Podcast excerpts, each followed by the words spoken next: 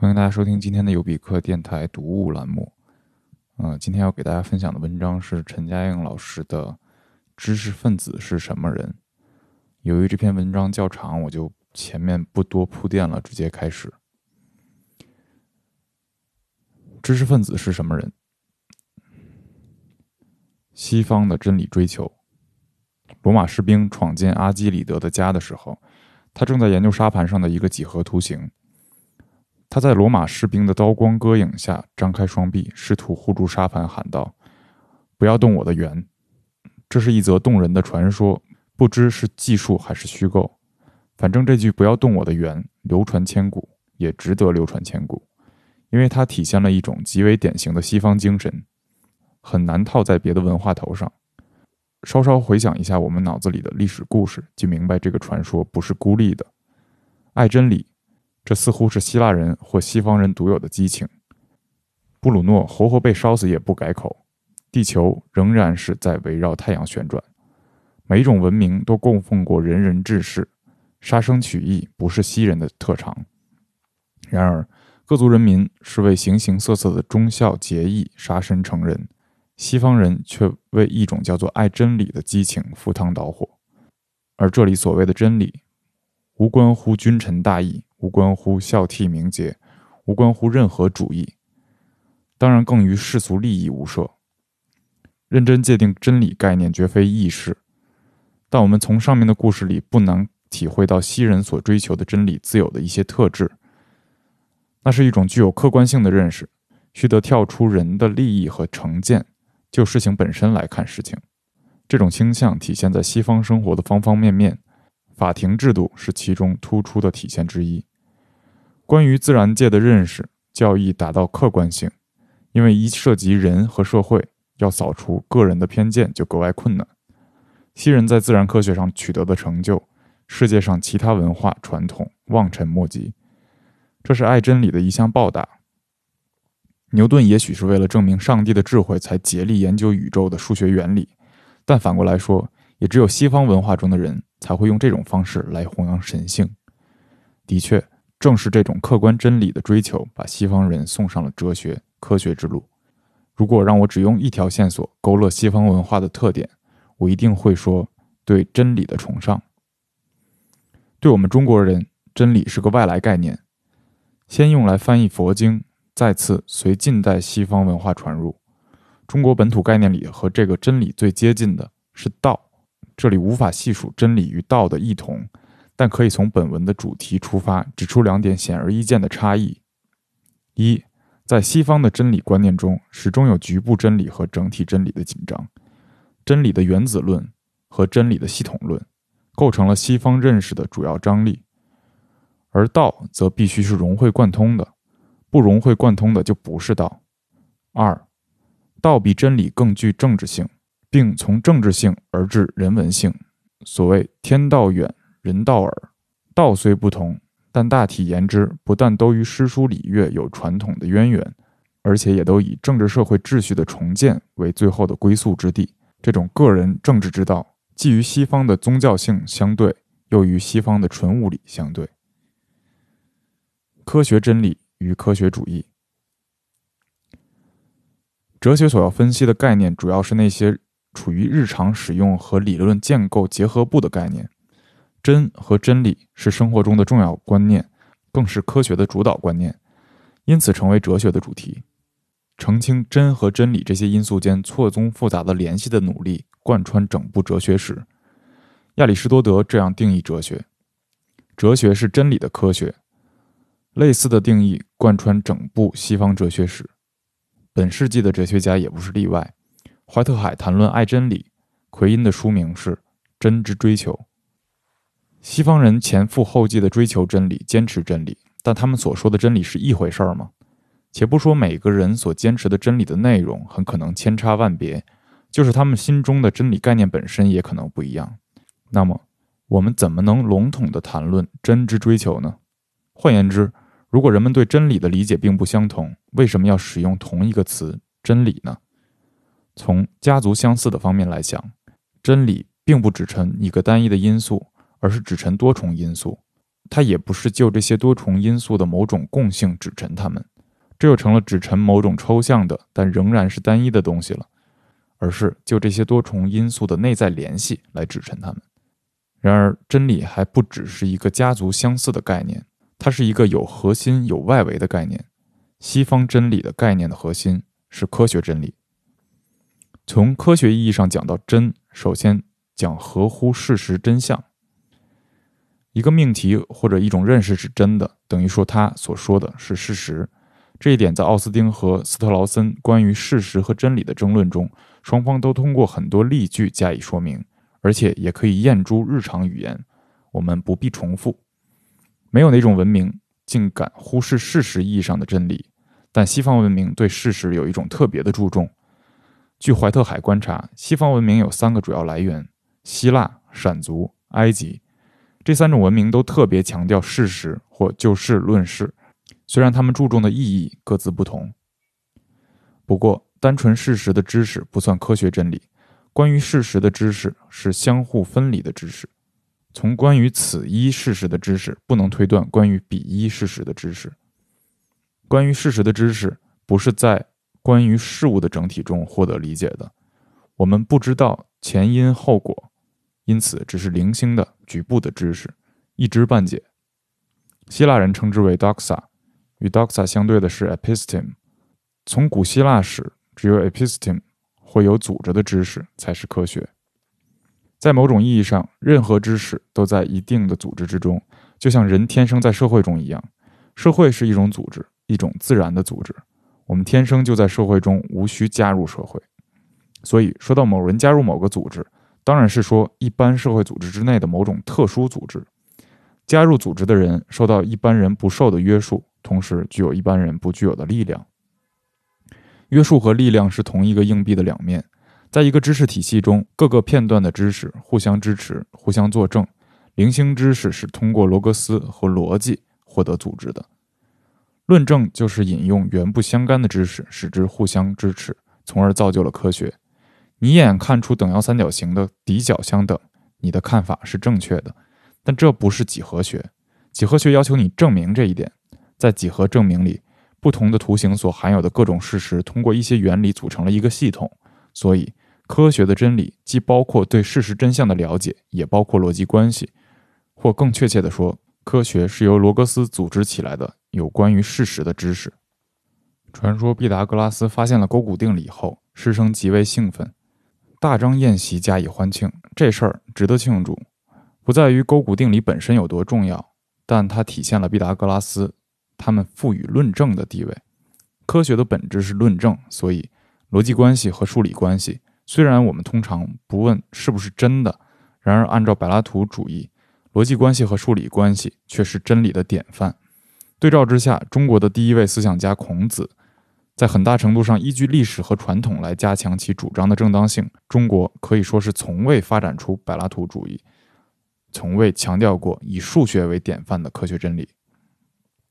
你看一眼等腰三角形就知道两个底角相等，那为什么要多此一举加以证明呢？仿佛我们只是白白多绕了几段路，达到了同一个目的地。的确，只有经过论证的知识，才获取科学知识的资格，与贬低论证的禅宗正相反对。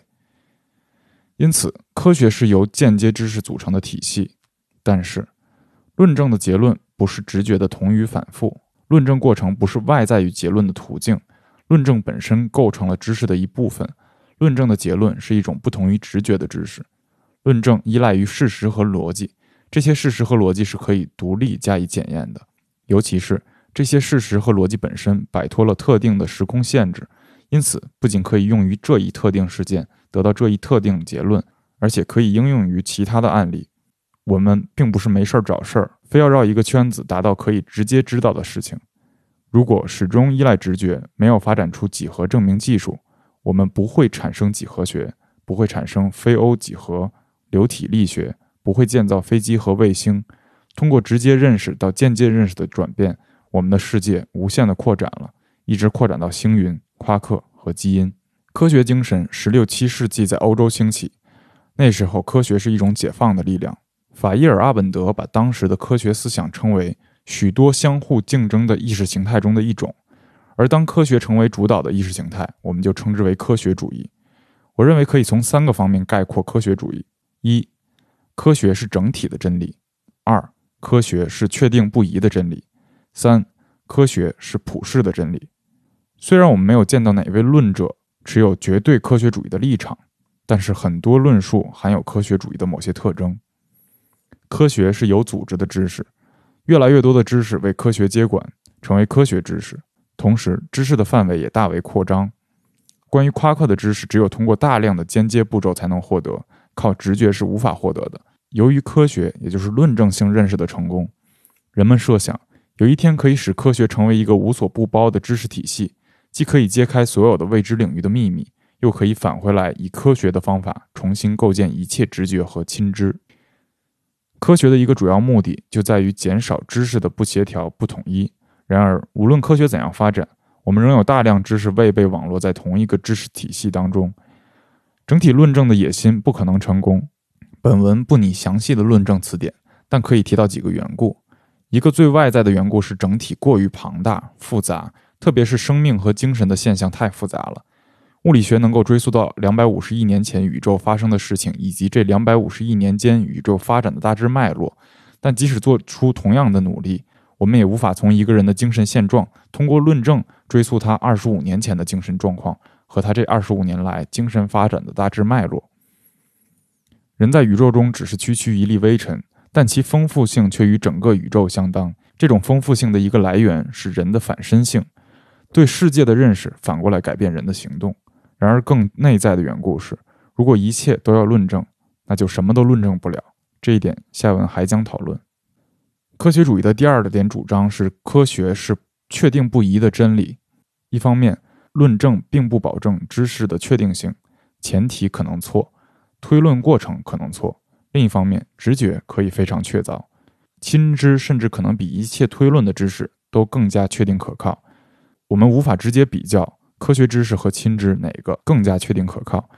问题倒在于了解科学的确定性从何而来。科学知识的确定性自论证而来，论证把一项知识纳入一个系统，从而获得其他知识的支持，同时能得到多方面的检验。知识并不会因为未加组织而不正确、不可靠。一个部落能够正确的计算潮汐，同时能够正确的计算月缺月圆，但这两种知识却没有被组织在同一个系统之中。既然不在同一个系统之中，我们就不能用这种知识的正确来保障另一种知识是正确的。一个部落具备关于月亮盈缺的正确知识，同时却用天狗来解释月食现象。科学的一个主要目的就在于减少知识的不协调、不统一，而在这一过程中提高了知识的确定性。科学确实在一种特定的意义上提供了确切的知识，但不宜笼统地宣称科学知识才是确定的。论证提供了一种特定意义上的确定性，直觉可以非常确凿，但它的确定性行之不远。科学主义的第三个信条是：科学是普世的真理。科学知识的确具有普遍性，二加二等于四，同体积的气体分子数相同。这些真理不受地点、时间的限制。但所谓不受时间、地点限制，不是说它可以应用在任何时间、地点，而是说这样的知识不是就它坐落的情况来考虑的，而是就它与其他的知识的联系来考虑的。不无生硬的从语词上加以划分，那我要说普遍的。不等于普世的科学是系统的知识。这句话似乎隐含其他知识都是零星的、局部的。相应于局部的英语词是 local。现在在社会学里，通常把 local knowledge 译作地方性知识。局部只是地方性的一层意思。地方性更重要的意思是一方水土养一方人物。我们虽然不知道地方性知识是否能够适用于本地方之外，但我们却知道这种知识从何处产生，应用于何事。科学真理不受具体情境的限制，也就是说，任何具体的情境都要形式化为具有普遍性的条件。例如，我们不说阿佛加德罗的定律只在相同的温度和压强的条件下成立，因为相同的温度和压强是已经完全形式化了的条件，包括在阿佛加德罗定律之中，是这条定律的一部分。科学真理的普遍性来自于形式上的抽象，而不是来自于普遍适用。科学真理从知识性质上是有组织、整体的，就其应用来说，就其坐落来说，却是局部的。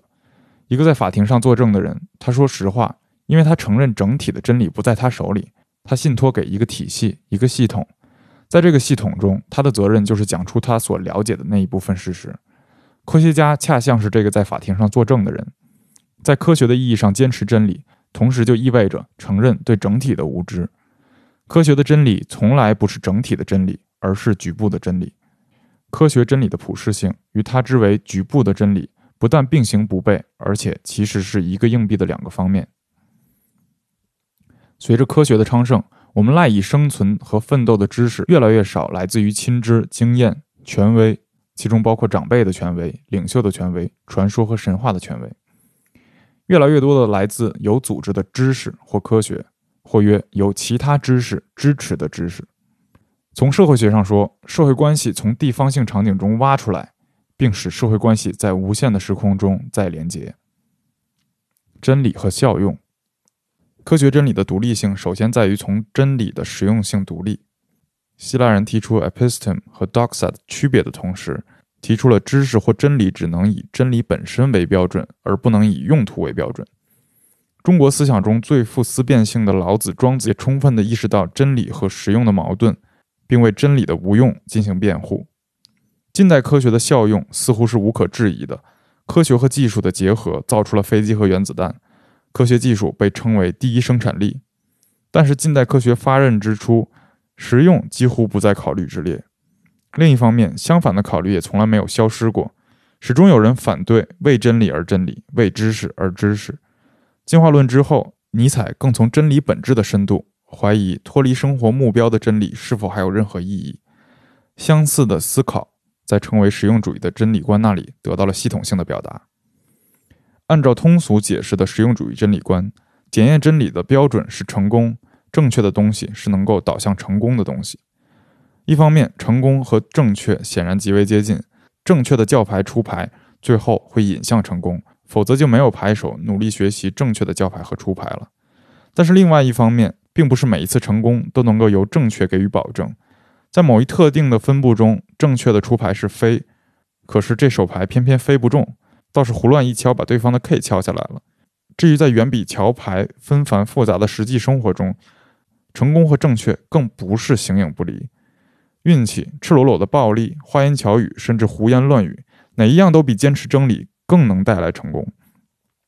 虽然道德教科书并不一定愿意承认这一点，愚蠢的主张、谬误的思想到处流传，真理却无人问津。布鲁诺坚持真理，玉罗克坚持真理，可是，在何种意义上能说它是成功的呢？我们可以乐观的坚持真理最后会获胜，但等到成功最后来证明之时，对坚持真理的个人来讲，已经太晚了。我们固然有 “honest is the best policy” 这样的箴言，但是究竟诚实和狡猾哪个更容易成功？我们尚无社会学方面的证据。让我个人来猜，我会说狡猾更容易成功。其实，如果不是这样，恐怕没有人费尽心机来狡猾了。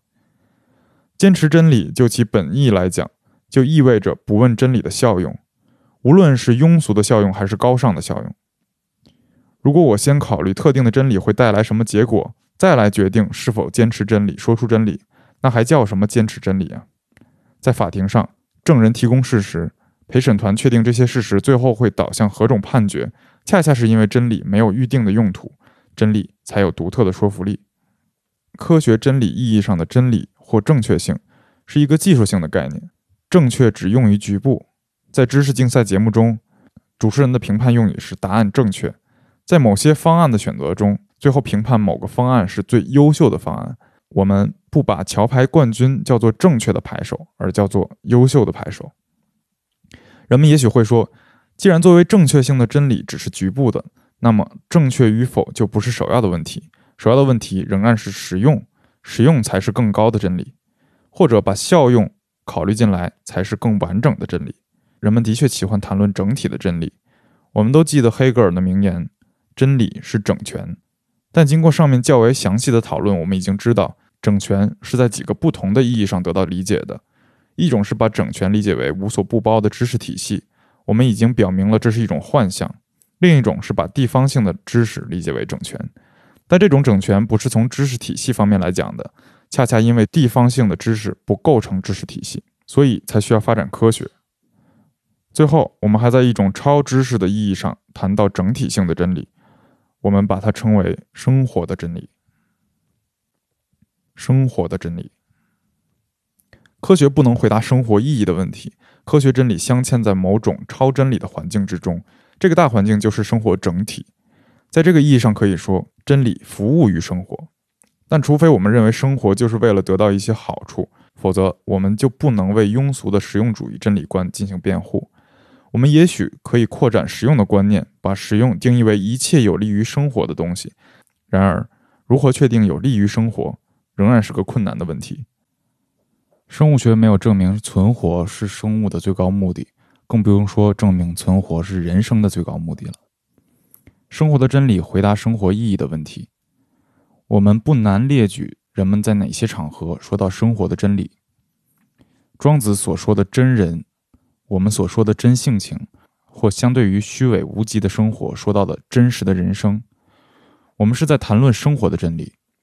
海德格尔说：“此在存在于真理之中。”这说的也是生活的真理。耶稣说：“我就是真理。”这也是生活的真理。但是我们极难把生活的真理作为概念梳理清楚，我们也不知道是否需要，因为生活的真理直接具有意义。生活的真理不是从论证得来的，而是在身体力行中体现出来的。人生的真理既然回答生活意义的问题。它就不可能只是形式的，它必须是可感的。我不止一处强调过意义和感觉的联系，感觉是有亲疏远近的，科学真理是没有亲疏远近的。只要程序正确，无论逻辑走多远，结论的正确不亚于前提的正确。生活真理和科学真理的区别，就像家和旅馆的区别，家有亲疏远近，金窝银窝不如自己家的草窝，旅店不分亲疏远近。以五星、四星、三星区分等级。科学真理来自于生活，但取得了独立的身份，不问实用不实用，甚至不问意义不意义。布鲁诺坚持地球还是环绕太阳旋转的时候，他没有考虑坚持这一主张会给自己或会给人类带来什么好处。坚持真理本身就是善。有意义的不一定是真理，真理不一定有意义。王国维所谓的“可信而不可爱”，可爱。而不可信，大致表达了这层意思。再套用王国维的一组说法，我们大致可以把真理或事实与意义的对峙看作无我之境和有我之境的对峙。事实就事论事，就是要摆脱事情和自己的特定联系，而意义则总是有我在其中的。不过，应当提一句，这里的我不如理解为主体。我不一定是一个人，可以是我们，包括我家、我的亲友、我的民族。人类，当然这样包括下去，也许就包括了整个世界。但问题恰恰在于，生活世界是一个有意义的世界，它是不均匀的，有中心，有边缘，有不着边际的远方。而科学揭示的宇宙却是意义中立的。生活真理则以视境为指归，科学真理以体系为指归。知识的间接性虽然不减少其真理性。但它的可理解性却随着间接性的增加而递减。我们为了理解而营造论证，然而过度的间接性会使我们失去了理解。关于理解，也需稍加区分。一个朋友的某种行为可以解释为出于爱心，也可以解释为阿谀奉承。无论哪一种解释，都在特定的情况下可以是正确的，从而使我理解这种行为。但是这两种理解的状态是不一样的。爱，天意。悲天悯人，它们本身包含某种我们的理解力不逮的东西，某种在我们理智之上的东西。所以，这种理解既满足了我们理解的欲望，又满足了我们对神秘不可解之存在的欲望。阿谀奉承或诸如此类，其中缺乏这样的超越力量。当我们的自然被解释为一些机械力量的相互作用，当我们的社会被解释为利己活动的整合，当我们不再认可有神秘存在。我们就进入了科学主义。当世界完全进入科学主义的解释方式，我们即无能挑战其科学性和有效性。但某种东西显然已经缺乏了。我们对于神秘的东西产生了强烈的愿望。人不仅欲求理解，人也欲求不理解的东西，欲求神秘不可解的东西。在这个意义上，宗教和科学互补。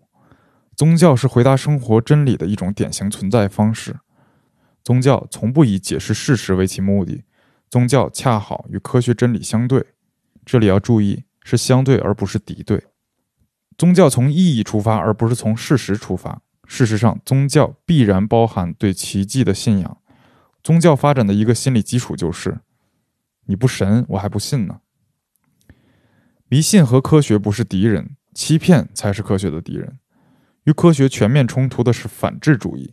科学主义不是一般的弘扬科学精神，而是要以科学管理一切。反过来，非理性主义不是一般的主张有理性不及的领域，而是要用非理性的方式接管一切。科学并不排斥神秘，然而，在知性尚有权以清楚和冷静加以管理的地方，谁想请出非理性主义取而代之，他一定是害怕知识秘密的真正所在。知识分子和知识。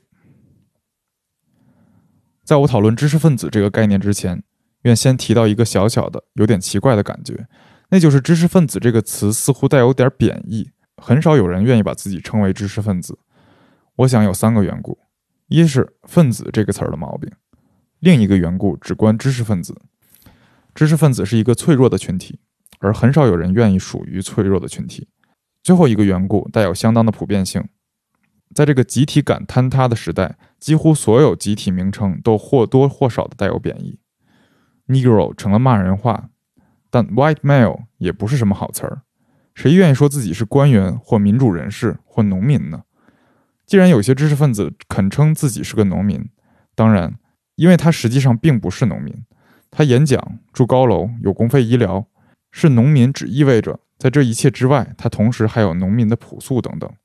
真让他当农民，他会说那是四人帮的倒行逆施；而且说起他看不起的人时，他会时不时说他是个农民。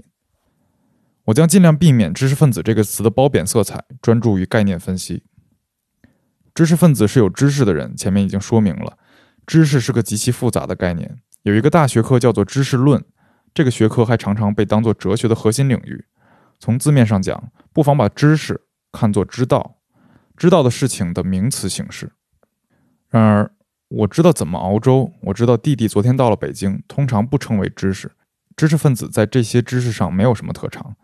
比起知道的东西，知识是一个更加书面的概念，用来指称更书面也更系统的所知，即广义的科学真理。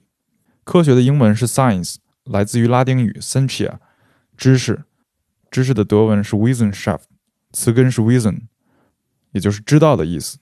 知识分子这个词儿则是 intellectual 的译名，intellectual 的拉丁词根是 inter 和 lego，最初的意义是辨别、理解、选择。其名词 intellectus 相当于我们所说的智性、聪明、有判断力。在进一步的发展中，intellectus 偏向于一种特殊的智性，即借以进行推论的智性。牛津词典这样解释 intellect：power of the mind to reason。Contrasted with feelings and instinct, intellect distinguishes man from the animals. 讲道理、进行推论的心智能力与感觉和本能对照而言，例句：人因其智性而有别于动物。Intellect 的概念的历史变化和我们现在这一对概念的共识理解是一致的。手巧、耳聪目明、对舞蹈动作领会的快，这些都是聪明，都包含某种智性。但是说到纯粹的智性，人们就特别注重长于掌握某一类知识，比较抽象的知识。例如，我们在这个意义上设计的评价智商测试。手足灵巧、耳聪目明则被排除在智商测试之外。总之，按照传统知识论，知道所以然是高于知道其然的知识。知道其然，也就是 know that，又是高于知道怎样的知识，也就是 know how。系统的知识及科学高于零星的局部的知识。只有前者才易于称作真理。这种传统认识自有其道理。不过，对于这样的知识等级，现代以来已有强烈的反叛。近年来以炒作方式宣扬的情商就是其中一例。综上所述，知识有广义、狭义之分。狭义的知识指间接知识、书本知识、论证所得知识；与之相应的是狭义的智性，主要指推论活动的能力。只在知识的狭义上，知识分子是格外有知识的人。据此，工人、农民更有知识，还是知识分子更有知识？这个提问不难回答。知识分子在科学知识的意义上更有知识。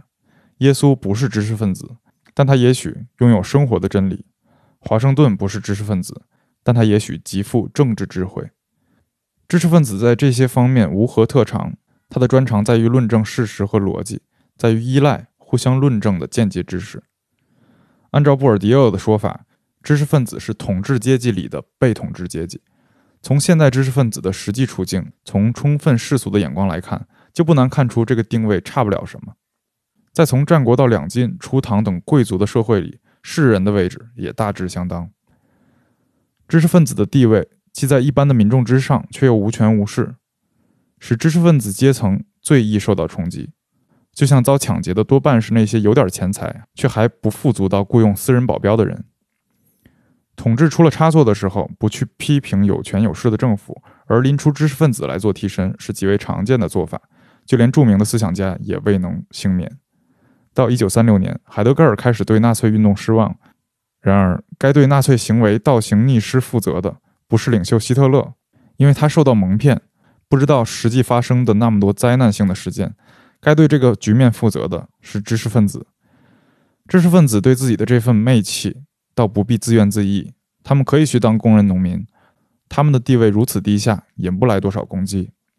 不过，仅仅对知识分子进行阶层分析是不够的，从何种角度来确定阶级，本来莫衷一是。而且，知识分子主要不是一个社会阶级或社会阶层，而是一个由社会功能带来定义的群体。各个阶级都出产知识分子，都有知识分子。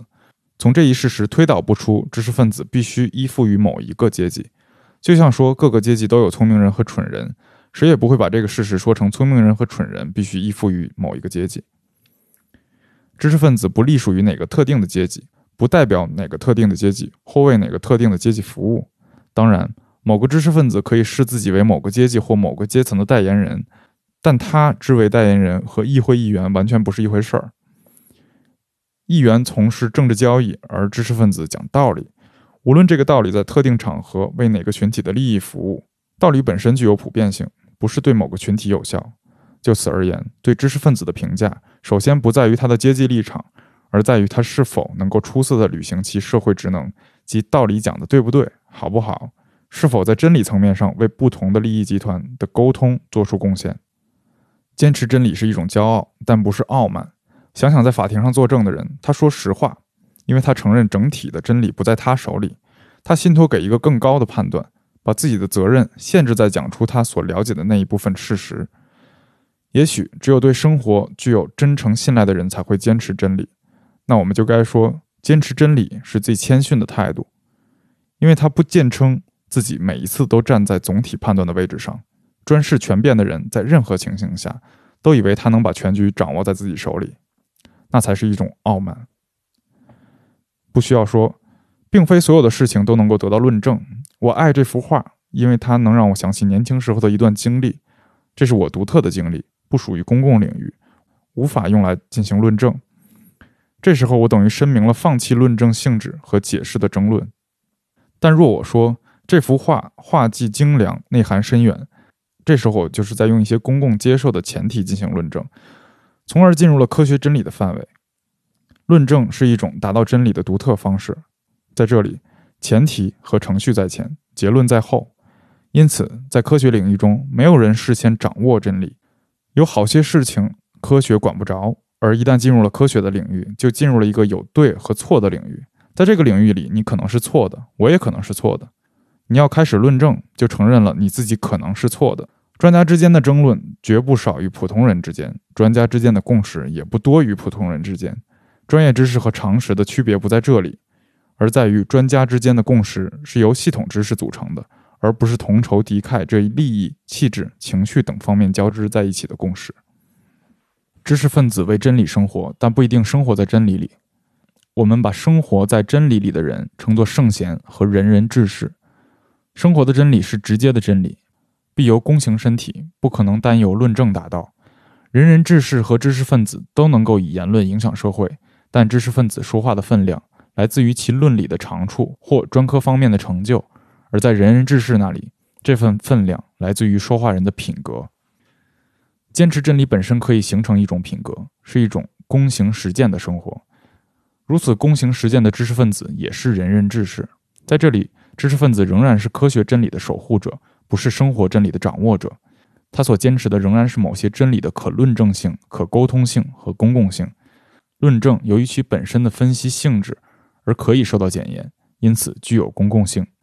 公共性并不总等于投票表决，恰恰相反，论证的公共性使得作为结论的真理不依赖于众人的同意，虽然它间接的仍然依赖于共同接受的前提和程序，或不如说，因为论证依赖于共同接受的前提和程序，所以论证的真理性不再依赖于众人的同意。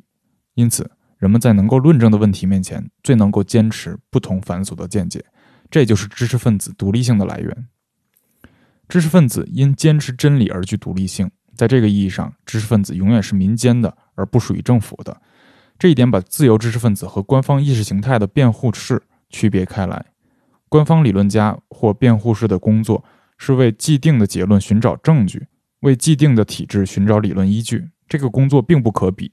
这些专家作为个人更无可厚非，但他们不是严格意义上的知识分子，无论他们的知识多广多深。当然，一个自由知识分子的研究结论可能恰好合乎于官方的意识形态和现行政策，从而为这些东西提供了某种支持。与辩护者的不同之处在于，他的结论不是坚固不移的，而是随研究进程变动的。作为知识分子，他在真理的领域内工作，但他并不掌握最后的真理。对于一个开放政府来说，自由知识分子的支持是最为有利的。就像一个独立评价机构的评价对某种商品的促销作用，往往大于他自己的广告。然而，专制体制的研究者早就注意到，即使自由研究的结论有利于官方，专制政府也不能够容忍自由研究。倒不是他完全无需乎这种支持，而是在于他不能够容忍用科学论证的方式得出结论。他不能保证科学总是站在他这一边。论证是知识分子的职业，这种职业本身是反权威的。论证的精神和权威背道而驰。论证要求拓展平等的空间。面对论证，听者与讲者是平等的。你跟别人讲道理，你就会刺激别人也跟你讲道理。从雅典起，分析论证的精神就同民主制同时一道繁荣。我们的五四时期把科学和民主并提，这些并不是偶然的。反过来，诉诸直接性和简单性的确是专断统治的一个特点。记得在上个世纪六七十年代，复杂成了一个贬义词，思想复杂和社会关系复杂一样是极为可疑的。我甚至相信，思想感情比较直接，生活比较简单，这些原是引诱人们接受专制统治的一种魅力。不加论证，往往能够凸显讲者的权威。一种观点，一种要求，越是不论证，在一般人心中越是无可置疑的。权力是有权者的道理，讲道理是无权者的权利。真正的知识分子天然支持民间化的诉求，这绝对不是一种故作姿态。然而，我们也不能把民间性理解为大众性，以此强求知识分子在政府和民众冲突的具体案例里必须同情民众一方。知识分子的民间性是针对政府而言的独立性，不意味着民众性，更不意味着群众性。知识分子对民众就像政府一样保持其独立性。知识分子与官方的辩护士有别。同时，也不是民众的辩护师。从知识分子出现的第一天起，从卢梭到托尔斯泰，就始终有一种为大众呼吁的传统。今天也有不少知识分子声称他们代表民间或人民。对这一类声称，我一向深存疑虑。固然，就社会的权力分配来讲，为官方说话总是容易的，为民众说话往往需要勇气。因此，自称民众的代言人就会争得一种道德上的优势。然而，正由于此。民间的立场往往成为一种策略，这些人可能从来不曾和民众生活在一起，过着和所有知识分子一模一样的生活。而且，谁曾选出他们来当人民的代表呢？即使伟大的托尔斯泰，围在他身边的有几个属于人民？具有讽刺意义的是，那些地道的农民觉得托尔斯泰莫名其妙。知识分子的本性是反权威的，但是科学本身不是在建立理性的权威吗？理性是反省的，对真理的热爱和怀疑始终携手并进。伟大的科学家，从牛顿到爱因斯坦，无不意识到事实和逻辑的局限，反对用科学真理来取代生活真理。知识分子批判知识分子群体，不断反省自己的社会位置，原是身为知识分子的应有之义。当思想改造的大潮铺天盖地而来的时候，知识分子加深了对自己的怀疑，改变了自己对某些事物的看法。这并不可悲，可悲的是他放弃了怀疑的态度。但放弃批判精神，则是无可辩解的。我们的知识分子后来为自己过去的所作辩护，通常都集中在解释他们改变观点的理由。然而，重要的事情始终在于，他放弃了批判精神。结语：一个世纪以来，我们一直在琢磨知识分子是什么人，多一半的讨论是从知识分子的异同来着眼。本文则希望从西方的知识和真理概念入手，提出一条新的线索。从一开始，士的原型和导师孔子就明言“士至于道”，而另一方面。知识分子是为科学真理生活的人，道与真理的区别，应有助于说明士与知识分子的区别之所在。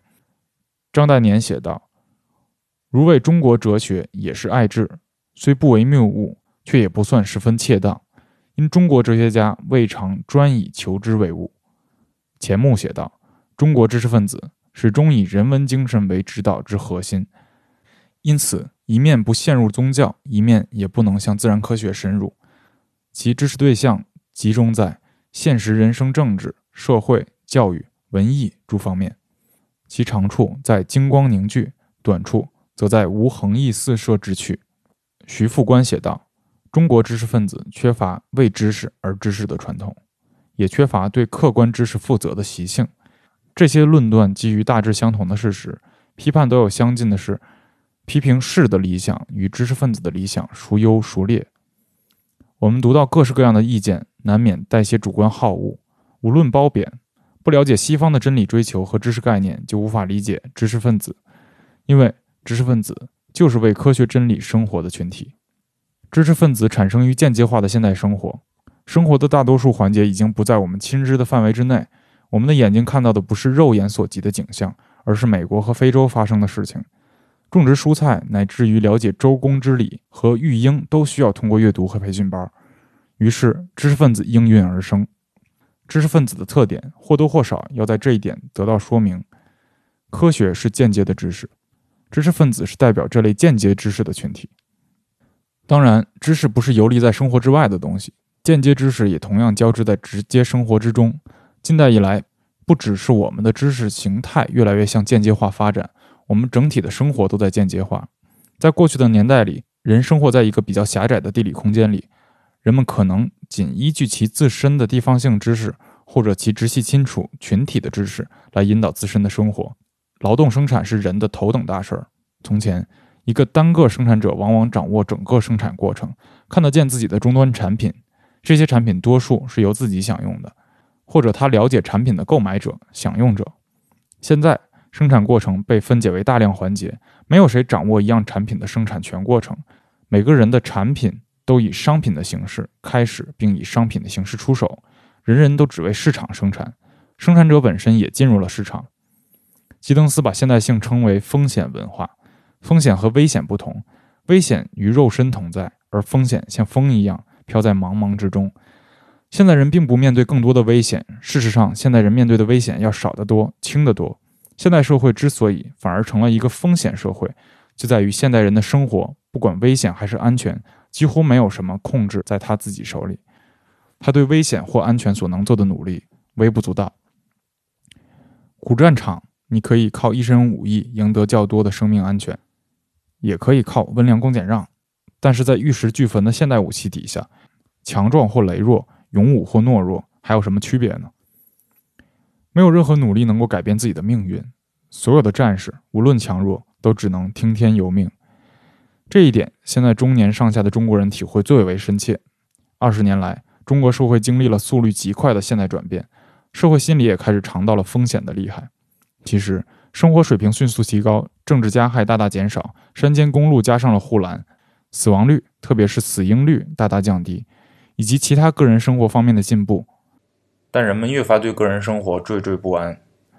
极度间接性可以用来概括现代生活的特点，正是这种极度的间接性，造成了个人的无意义感。不过，自从有了语言和工具，也就是说，自从有了人，就开始了间接化的过程，从此也不曾中断过回到自然的渴求。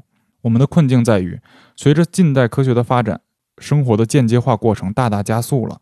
科学真理的光芒似乎在不断扫除自然的魅力。的确，人不可能在一个完全祛魅的世界上安居乐业。然而，原本是奥秘的魅力吸引着我们追求真理，真理只能在奥秘之中闪光。